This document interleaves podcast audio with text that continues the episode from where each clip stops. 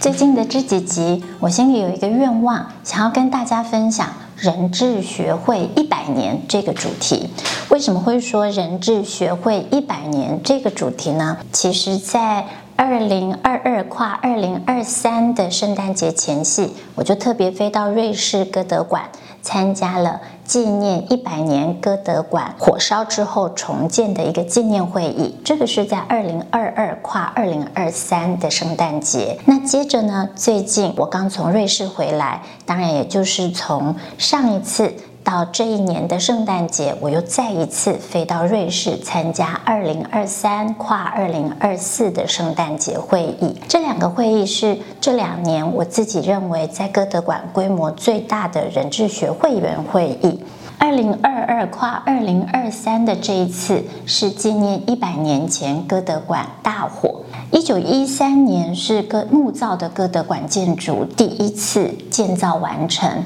但是十年之后，在一九二二跨一九二三的这个圣诞节，等于其实是非常非常新的一栋建筑物，就这样在这场大火里头被烧毁了。这对人智学会或者对创始人 Rudolf Steiner，这当然是一个非常长生的打击。但是也在我们一百年纪念大会当中，我觉得我很感受。受到这个当时受到了这么大的打击，很有可能这个学会就在一百年前，因为这场打击而在这个世界销声匿迹。但事实并不如此。特别当我坐在大会堂，会堂里有一千多个人共同与会的时候，我所感受到的是，当人们承得起更大的打击的时候，一百年后，我们再回头来看人智学所发展出来的实践领域，以及它对这个世界所发生的实际影响，已经不再局限于欧洲地区。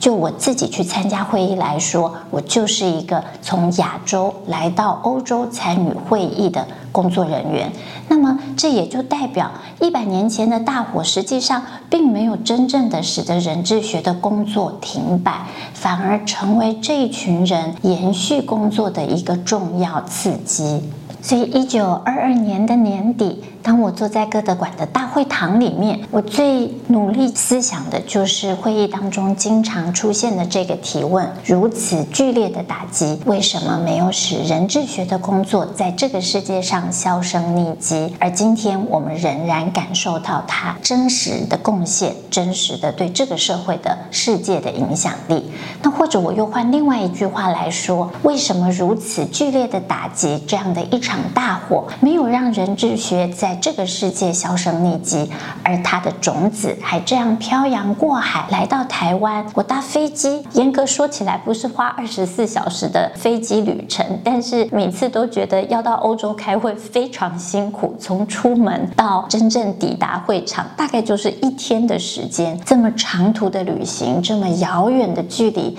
但仍然在台湾。我们如果没有因为人质学，今天也就不会有台湾的华德福教育，不会有川实验学校，而我自己又是何其有幸，可以作为这其中的一份子。我认为能够在磊川工作，作为人智学工作的实践者，这是一份荣誉，也是一份使命。